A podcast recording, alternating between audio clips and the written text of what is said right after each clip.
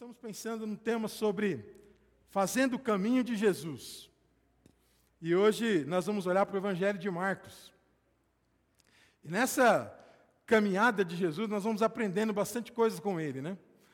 E uma das coisas que nós aprendemos com Jesus é como ele fazia as coisas, de que maneira que ele fazia as coisas, de que forma que ele fazia as coisas. E a forma como ele fazia as coisas é que deve chamar a nossa atenção. Marcos capítulo 10, por exemplo, nós vamos começar dizendo assim, capítulo 10, o verso 42.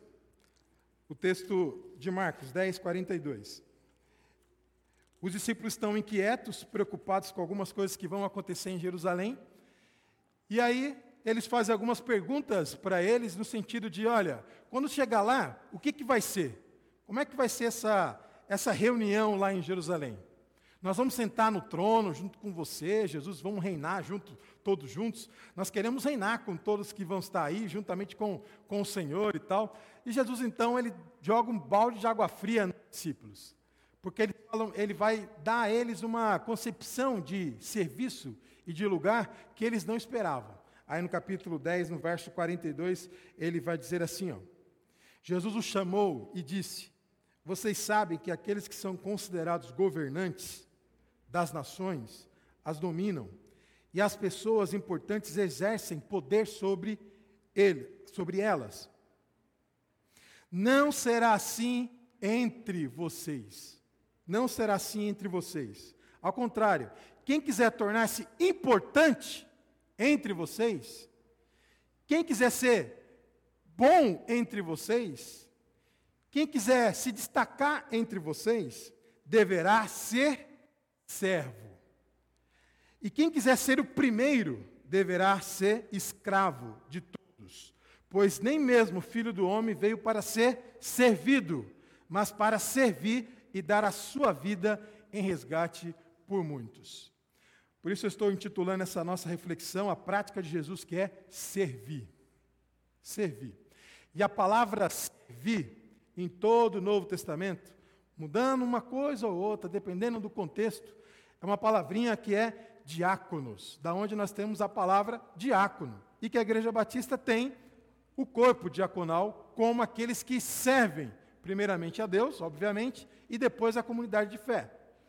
E essa palavrinha que está aqui, tanto em Marcos, Marcos praticamente inteiro trabalha com essa palavrinha diácono, servir. O Paulo é um pouco mais incisivo. Ele trata com a palavra doulos, que é escravo serve tanto ao ponto de se tornar um escravo.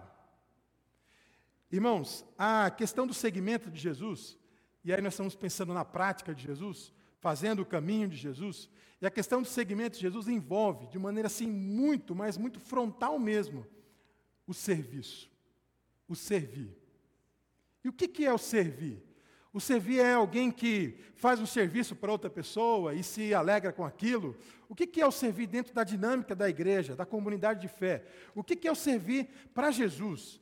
Qual é a maneira que ele tem de servir os outros? O que ele pensa quando ele age em serviço para com o outro? Eu vou olhar três situações de Jesus, porque nós estamos pensando, fazendo o caminho de Jesus, três situações de Jesus em que ele serviu de maneira assim muito bonita, mas também de maneira muito propositiva para ensinar os seus discípulos o que era servir.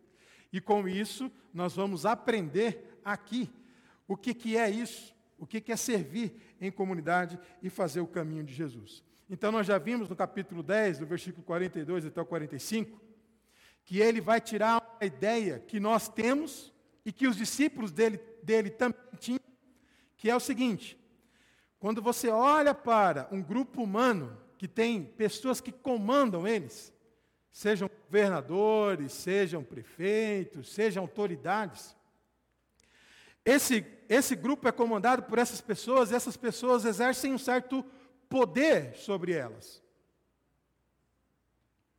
E elas precisam ser obedientes em algum sentido. Em outros também elas são oprimidas, dependendo do contexto do governante. Jesus ele pega uma ideia que é muito comum, tá vendo? Tem pessoas, os governantes, eles estão aí para governar e eles exercem poder sobre esse grupo de pessoas. E aí vem a igreja, que aliás esse deveria ser um texto que eu poderia ser tra tratado agora, né, em setembro e outubro. Vem a igreja e vem Jesus e fala: Pois é, entre vocês não deve ser assim. Como é que é isso? Eu não vou exercer nenhum tipo de poder sobre vocês, no sentido de fazer com que vocês me obedeçam a partir do medo, do pavor, ou de alguma outra coisa que queira colocar. Então, o Filho de Deus está dizendo o seguinte: eu não vou exercer no meio de vocês uma força, um poder, para que vocês tenham medo de mim e façam aquilo que eu estou mandando por medo e não por amor, e não por bondade, e não por compaixão. Por isso, entre vocês não vai ser assim. Não vai haver essa questão de um manda e o outro obedece. Não vai ser assim. Quem pode mais, chora menos. Não vai ser assim. Essa lógica, ela, ela, eu diria essa palavra mesmo, ela destrói, né? Toda essa ideia que nós temos do nosso ordenamento social. É o magnata que mora na cobertura, que passa pelo porteiro, não dá nem bom dia, nem boa tarde, nem boa noite. O porteiro tem que, de maneira muito serviçal, Olá, Senhor. Boa noite, Senhor. É assim? É assim. E ele, como se aquilo ali fosse qualquer uma outra coisa, até mesmo um bicho. É isso. É alguém que está fazendo seu trabalho no serviço público e alguém chega e fala assim: É, mas você tem que me tratar bem, porque o meu salário paga, meus impostos pagam o seu salário. É assim? Me trata bem, viu? Senão eu vou abrir uma denúncia contra você e tal. As relações que nós temos na nossa, na nossa sociedade são relações de que um se sente mais poderoso que o outro por exercer algumas funções. É um policial militar que acha porque está de farda ele pode maltratar e humilhar alguém que está irregular com alguma coisa e não tratar com dignidade. É um juiz que está na sua aura, né? De caneta na mão, decisão e trata mal a pessoa que está sendo ali julgada ou que está sendo é, passada, passando por um processo. Enfim, nós temos relações inteiras na sociedade em que envolve o serviço, e é serviço, mas envolve o serviço a partir do poder, da força. Se nós olharmos para todos os setores da nossa sociedade, desde aquelas pessoas que trabalham em hospital, trabalham na rua, desde as pessoas que eu acho que eu respeito muito, irmãos, eu respeito bastante, e quando eu tenho oportunidade, eu paro para falar com elas, essas pessoas que varrem as nossas ruas diariamente. Diariamente. Se nós olharmos para todas as funções sociais, todas elas envolvem serviço, servir. Você está ali, a sua profissão está ali para servir o outro, naquilo que você sabe, na habilidade que você tem. É servir. Não existe nenhuma profissão Olha só, não existe nenhuma profissão que é apenas para pessoa só, para si mesma. É aquele gerente que consegue gerenciar uma série de questões logísticas de uma empresa para que ela possa atender melhor as pessoas e servir melhor os outros. É aquela pessoa que trabalha no seu dia a dia de motorista e, e presta um serviço para essas pessoas de uma melhor qualidade, com bom humor, com alegria, enfim, todas as profissões é isso. Só que tem algumas que as pessoas exercem com poder, com raiva, irritadas e assim por diante. Agora vem Jesus, então essa é a lógica que nós temos. Vem Jesus e vai dizer o seguinte: então, entre vocês, capítulo 10, verso 42 até o 45 do Evangelho de Marcos, entre vocês, o servir não vai ser nesse nível que as pessoas estão fazendo ou colocando. Aqui, quem quiser ser importante, quem quiser ser importante, vai ser o primeiro a servir. E quem quiser ser o primeiro, o primeiro, olha que lógica, vai ser o escravo de todos. Que beleza, hein? Que lógica. Logo, nós não vamos ter quem é mais importante e nem o primeiro. Porque o primeiro sempre vai estar servindo os últimos. E os últimos vai estar servindo os primeiros, e assim por diante. Jesus é fenomenal, meu querido. Fenomenal. Mas vamos lá. Primeira postura de Jesus em relação ao serviço. Capítulo 1 do Evangelho de Marcos. Vou pedir que você, por gentileza, deixe aberta sua Bíblia ou acessado o seu celular no Evangelho de Marcos, que nós vamos ficar apenas nele. O capítulo 1 do Evangelho de Marcos, no versículo 40, Jesus encontra um leproso. Capítulo 1, verso 40. Aí a, a, a, a, a Giovana está rápida, né? Diz assim o texto: Um leproso aproximou-se dele e suplicou-lhe de joelhos: Se quiseres, podes purificar-me. Verso 41. Cheio de compaixão, Jesus estendeu a mão, tocou nele e disse: Quero, seja purificado. Imediatamente a lepra o deixou. Verso 40. O deixou e ele foi purificado. Verso 43. Em seguida, Jesus os despediu com uma severa advertência: Olhe, não conte isso a ninguém, mas vá mostrar mostrar-se ao sacerdote e ofereça pela sua purificação o sacrifício que Moisés ordenou, para que sirva de testemunho. Ele, porém, saiu e começou a tornar público o fato, espalhando a notícia. Por isso, Jesus não podia mais entrar publicamente em nenhuma cidade, mas ficava fora em, lugar, em lugares solitários. Todavia, assim mesmo, vinha ele, vinha ele gente de todas as partes. Uma das coisas que Jesus mais sentia quando ele estava servindo as pessoas era compaixão. Então, se eu fosse aquele pregador pentecostal, sabe, com todo respeito aos irmãos pentecostais, repita aí, compaixão. Como eu detesto isso, não vou pedir para você repetir, mas grave aí, coloque no coração, compaixão. Essa palavrinha compaixão, ela tem uma mistura de coração com patos. Compaixão.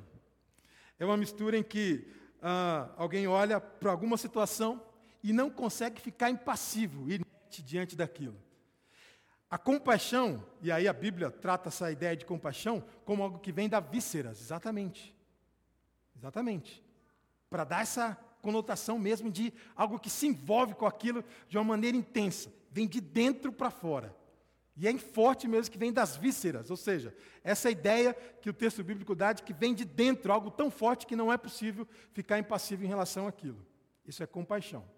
Uma das coisas então que Jesus fazia quando ele estava diante das pessoas para servir, a primeira questão que lhe vinha é compaixão em relação ao outro. Se você prestou bem atenção, nós temos aqui um leproso.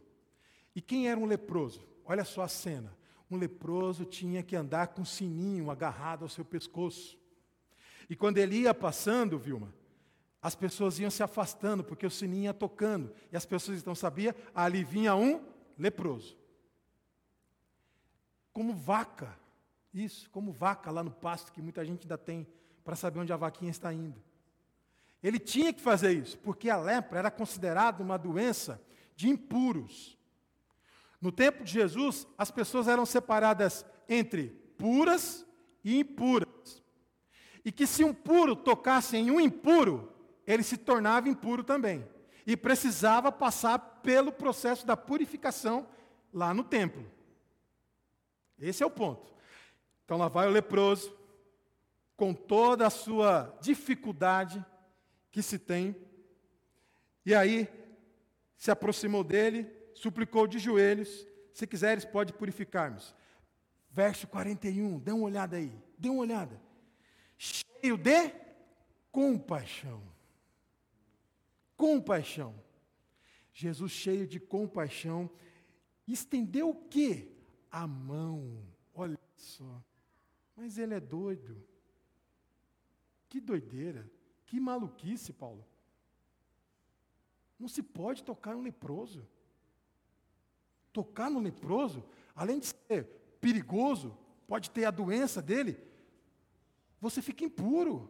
Religiosamente você fica impuro. Não se pode tocar no leproso. Mas a compaixão de Jesus era algo para servir o outro de uma, de uma intensidade tão forte que ele toca. Ele toca. Jesus estendeu a mão, tocou nele. Irmãos, eu vou chamar a atenção aqui para essas três questões, eu vou chamar já nessa, que eu vou olhar, que é o seguinte: para Jesus, para Jesus, a questão não é necessariamente a cura em si. Não é a cura em si. A cura é importante, mas não é a cura em si. Para Jesus, o principal antes da cura é a dignidade da pessoa. É a condição da pessoa. Agora pense um pouquinho. Leproso que tem que andar nas ruas, que não é bem visto por ninguém, que onde chega as pessoas se afastam e que tem que andar com o sininho pendurado para que onde ela fosse andando, fosse tocando o sininho para que as pessoas pudessem se afastar dela. Aí vem o Nazareno da Galileia, olha para ela, para essa pessoa e cheio de compaixão vai lá e toca. Toca. Você imagina o que é isso para uma pessoa que viveu uma vida inteira sem ao menos ser alvo do olhar das pessoas? Opa, lá vem um leproso. Eu viro meu rosto e atravesso para o outro lado. Imagina isso. É isso que a gente está pensando aqui, querido. Não estamos falando de Jesus como se ele fosse um extraterrestre, não. Estamos falando de Jesus na nossa prática, no nosso dia a dia. Jesus toca no leproso porque a compaixão para servir faz isso. Faz isso. Toca nele. Alguém que não tinha isso há muito tempo. Toca no leproso. Quero que seja purificado, disse ele. Imediatamente a lepra o deixou e ele foi purificado. Em seguida, Jesus o despediu com uma severa advertência: olhe, não conte isso a ninguém mas vai mostrar se o sacerdote ofereça pela sua purificação o sacrifício que Moisés ordenou. Ele está dizendo: vá lá para o templo, mostre para o sacerdote, porque só o sacerdote poderia dizer se a cura tinha acontecido ou não. Só o sacerdote poderia dizer se a pessoa foi curada ou não. Então precisava passar por esse rito da purificação. O sacerdote era isso. Eu, conversando com um amigo, do interior de São Paulo. E aí ele compartilhou uma situação assim bem complicada. Eles, a igreja fazia uma espécie de toda semana a igreja fazia uma, um ajuntamento de alimento na cidade de Sorocaba. E saía um grupo de jovens para entregar esse alimento para as pessoas que moravam na rua. Esse grupo se reunia na igreja, preparavam as coisas, separavam as coisas, preparavam os kits para sair no começo da noite e entregar para essas pessoas.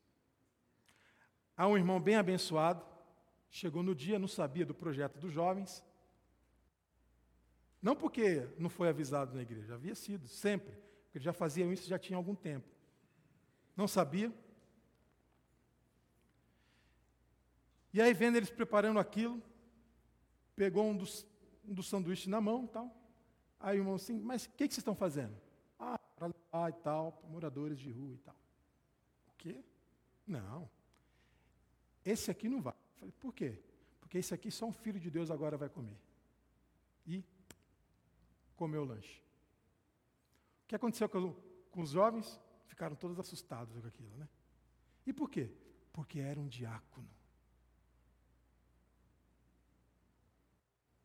Era um diácono. É para dar risada, né? Era um diácono. Ficaram assustados, procuraram o pastor. Falei, pastor, fulano agiu de uma maneira muito esquisita, estranha. Pegou um dos lanches que a gente estava preparando para moradores de rua, comeu e disse: Esse aqui, um filho de Deus, vai comer agora. Lá vai o pastor dar trabalho, né? Para isso e tal. Falei, meu Deus. Eu fiquei com essa história. Essa história foi me contada em 2008, mais ou menos. Eu fiquei com essa história na cabeça. E quando eu estava preparando essa nossa reflexão, eu lembrei dessa história. Eu fico pensando o seguinte: onde é que essa pessoa aprendeu? Aprendeu que igreja é lugar dos puros, purificados, santos, inculpáveis. Rua é lugar dos impuros, dos malditos, dos desgraçados. E que igreja não tem necessariamente que se envolver com essa gente. Aprendeu aonde isso? Quem foi que ensinou? Que lugar que foi visto isso? Naqui que não foi. Com Jesus, muito menos. É para nós entendermos o seguinte, que o serviço, ele tem a primeira menção, é a compaixão. Ser condoído com o outro, uma outra situação. Mas não paramos por aí. No capítulo 2, no verso 3, diz assim: Então, muita gente se reuniu ali de forma que não havia lugar nem junto à porta, e eles lhe pregava a palavra. Vieram alguns homens trazendo-lhe um paralítico carregado por quatro deles. Marcos capítulo 2, verso 4 agora. Não podendo levá-lo até Jesus por causa da multidão, removeram parte da cobertura do lugar onde Jesus estava e, pela abertura no teto, baixaram a maca em que estava deitado o paralítico. Vendo a fé que eles tinham, Jesus disse ao paralítico: Filho, os seus pecados estão perdoados. Viram? Novamente. O que Jesus está fazendo? Com o leproso, primeira coisa que eu vou fazer com você não é necessariamente te curar. Primeira coisa, eu vou tocar em você. Com o paralítico, a primeira coisa que ele vai fazer não é vou fazer com que você levante da sua maca e ande. A primeira coisa que ele faz é, filho, os teus pecados estão perdoados. Isso significa existência voltar a viver novamente. Voltar a viver novamente. Isso significa que ele está preocupado primeiro com algo que está dentro da pessoa, o que ela se entende, como ela se enxerga, como ela se vê naquilo. E é por isso que ele fala: olha, o que é mais fácil fazer? Eles vão ficar bravos, eu vou continuar a leitura. O que é mais fácil fazer? Perdoar pecado ou dizer levanta e anda? O que é mais fácil fazer? Mais fácil fazer perdoar pecado, correto? Porque você não fica vendo todo dia aí um paralítico levantar e andar. Agora, o que é mais fácil fazer? É dizer, olha, seus pecados estão perdoados, meu filho. Sinta-se digno novamente diante de Deus. Sinta-se preparado novamente diante de Deus. Sinta-se amado novamente diante de Deus. Sinta-se agraciado de Deus, com, Deus novamente.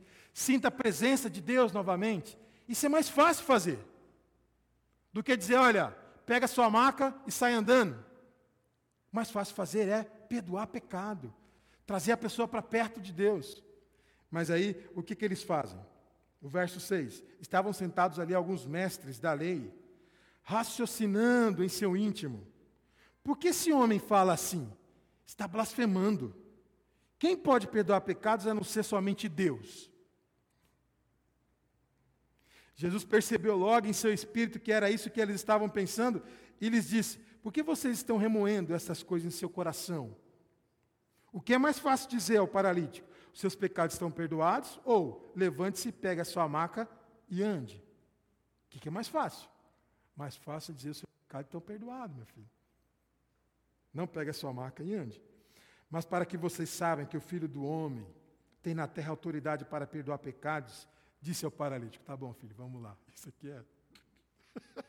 disse ao paralítico: eu lhe digo: levanta-se, pegue a sua maca e vá para casa, tá bom? Isso aqui é de uma beleza. Tá.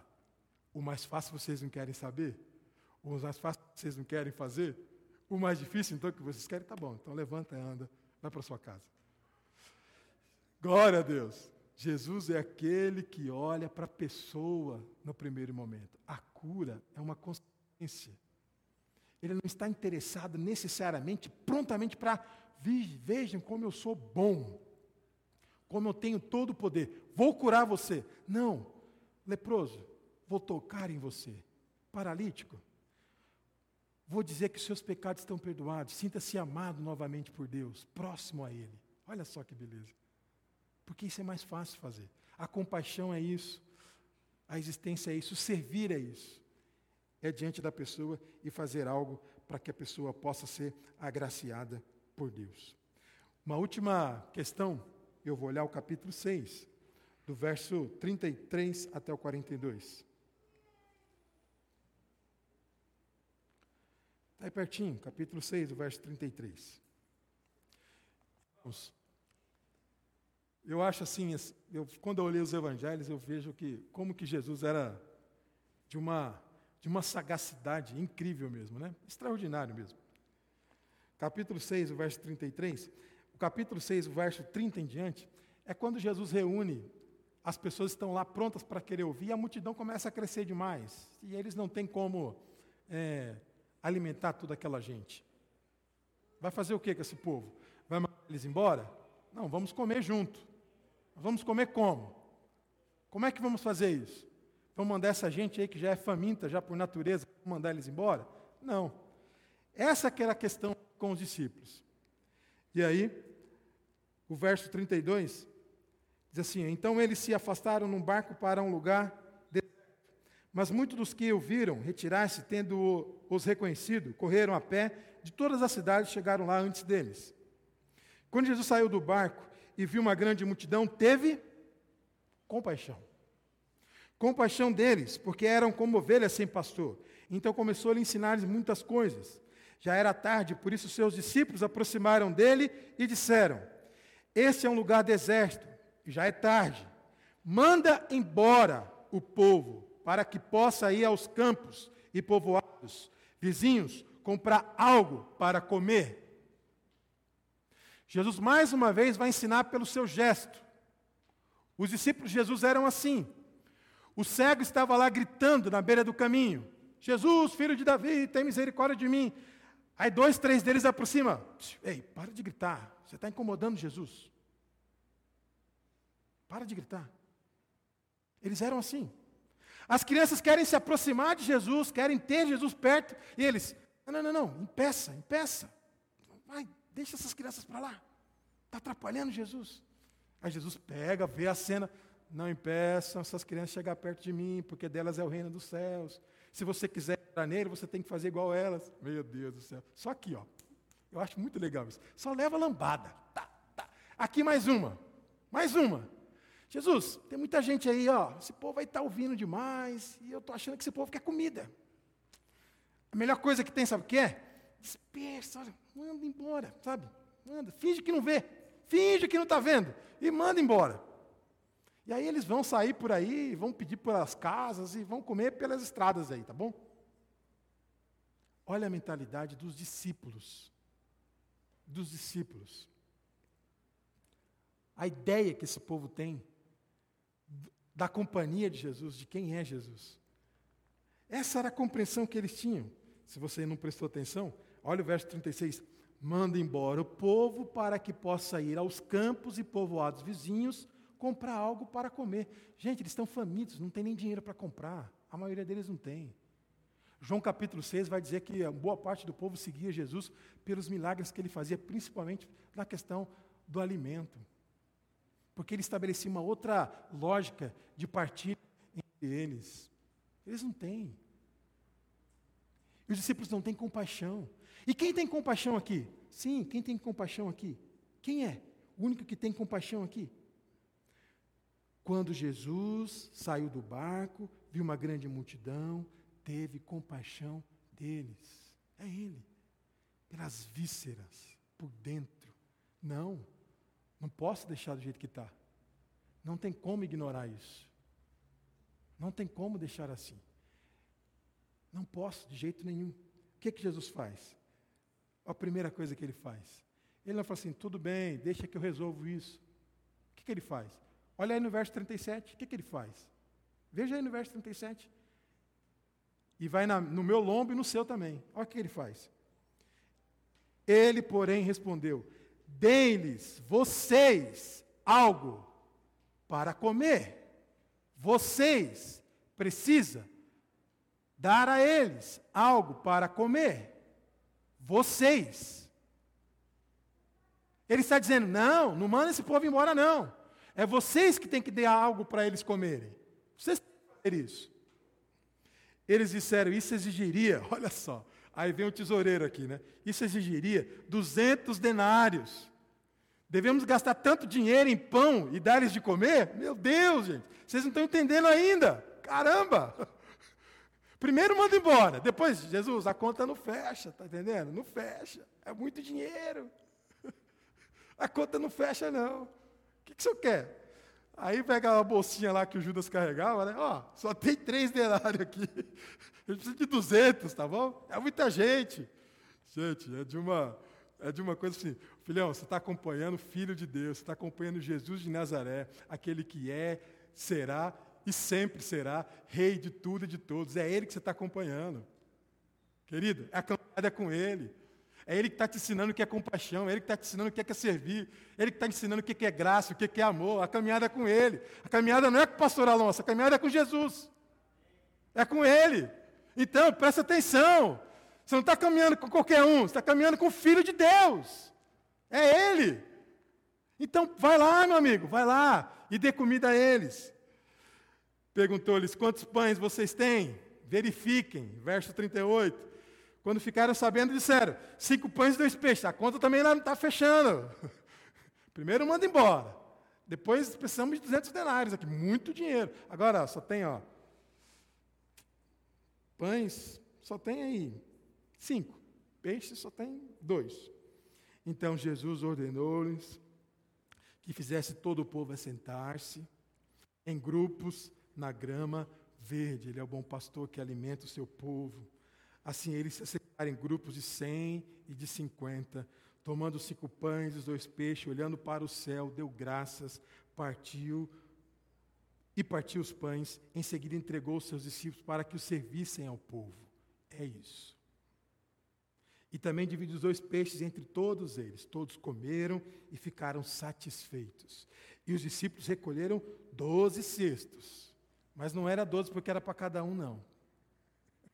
Opa, vamos agora levar uma sobra? Não. Cheios de pedaços de pão e de peixe. Os que comeram foram cinco mil homens. Esse é Jesus. Esse é Jesus.